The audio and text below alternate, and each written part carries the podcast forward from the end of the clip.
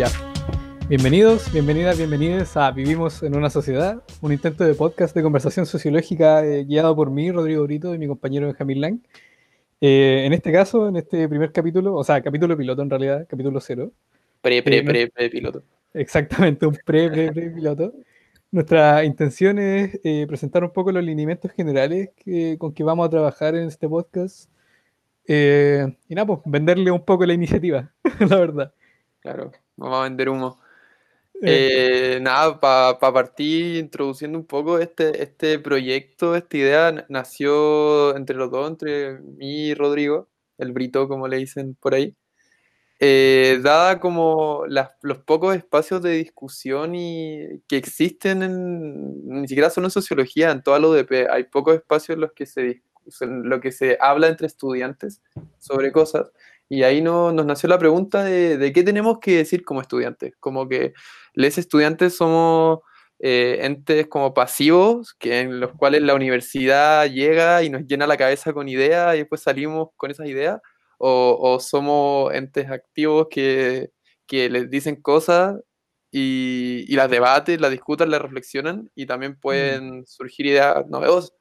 Eh, en ese sentido, esa es la pregunta que queremos responder, como qué tenemos que decir como estudiantes. Somos esta idea imaginaria que tienen algunos profes de que en verdad somos una bosta, que, que, viene a la U como a, a capiar clases, a dormir en clase, a jugar con el celular o más bien tenemos un rol activo dentro de, esta misma institución, porque claramente no entendemos la universidad como una, un ente replicador de conocimiento. Este, este, capítulo en verdad es un poco más, más serio, pero también queremos huevear y, y pasarlo bien. Pero, pero eso, pues, queremos saber qué, qué, puede decir un estudiante y aparte qué es hoy un estudiante especialmente de sociología, qué es, o sea, es un estudiante interesado por el rol público, tanto como se jacta nuestro, nuestro querido rector, como, como, que si efectivamente los estudiantes de la UDP salen diciendo, no sé, quiero cambiar el mundo. Como esta idea de mechón o mechona que, que, entra, entra a la U a cambiar el mundo y que a medida que va pasando el tiempo se va... De repente decepcionando, de repente perdiendo en el camino. Encuentra el marketing. El marketing, la plata, el bill dinero. Bueno, o, también el tema de que se encuentra con un ambiente hostil, en donde la academia es, un, hace un hábitus, es un, es un ambiente extraño, tampoco es accesible para todos, hay temas, siguiendo a Bordigo, como hay temas de capital cultural, hay temas de voz, de habla, que en verdad no todos le llaman la atención, como que como la dictadura del paper y todo ese rollo, la verdad.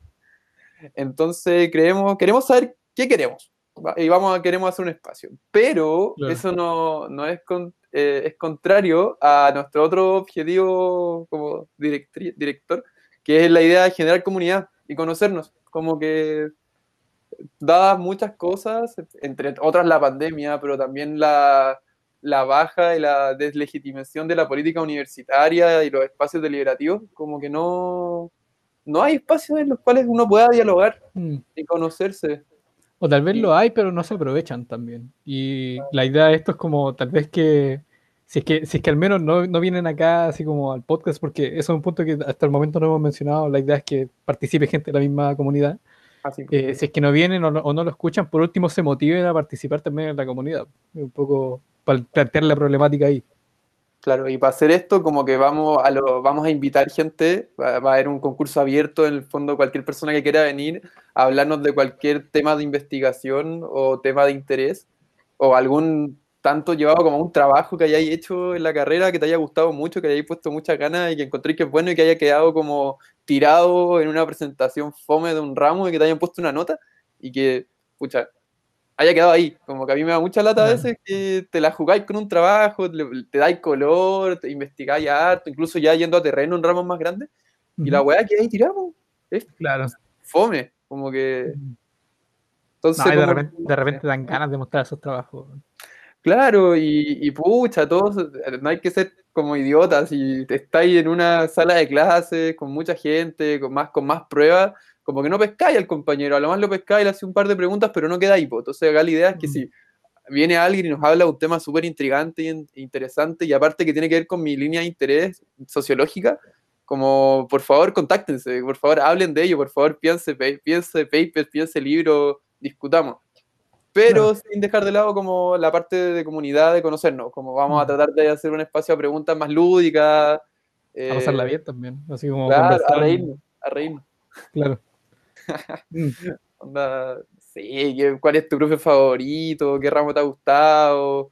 Como que todo esto va en el sentido que yo personalmente creo, yo Benjamín Lang creo que generar comunidad y la política universitaria históricamente se ha visto como, como hacer carrete, fumar pito, tomar báltica en la plaza, weá así, pero para mí generar comunidad tiene que ver también con una comunidad como de, de profesionales, pues al final, ¿qué nos une la, carrera? O sea, claro, podemos tener amigos y amigas y amigues, pero no, eso no es todo, como que también va con una red de temática, de, interés, como, como cuando uno sale de la U, como que ojalá conocer un par de gente que trabaje tu misma línea para, si tienes que contratar a alguien, contratarlo, porque simpático el pito, pero ahí que...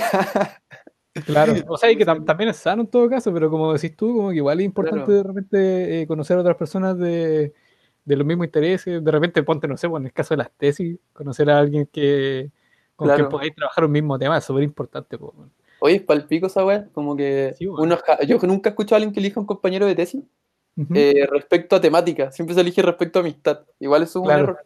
O sea, no es un error, pero... Es una complicación al final también.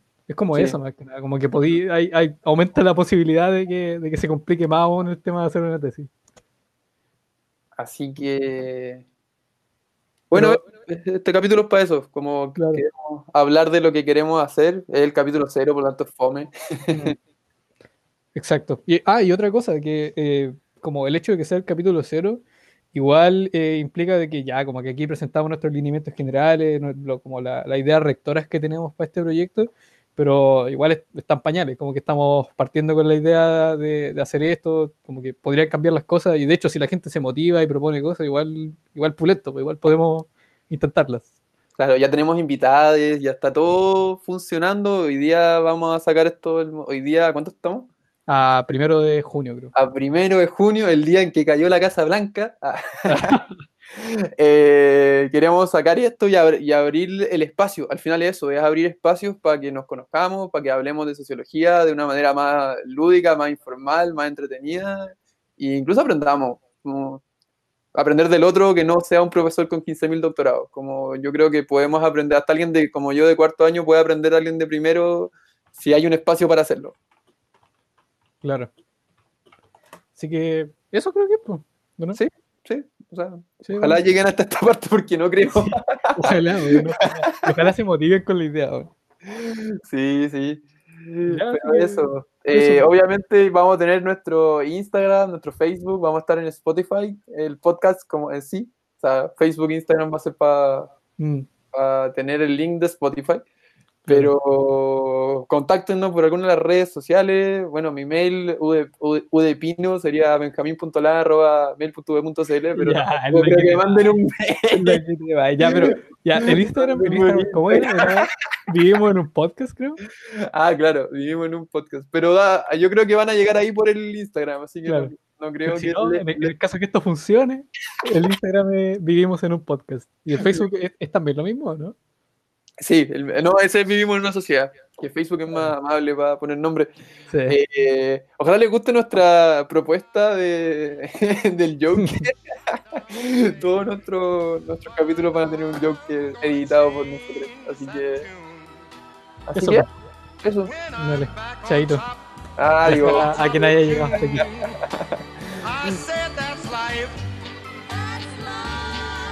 And as funny as it may seem, Some people get their kicks stomping on a dream. But I don't let it, let it get me down. Cause this fine old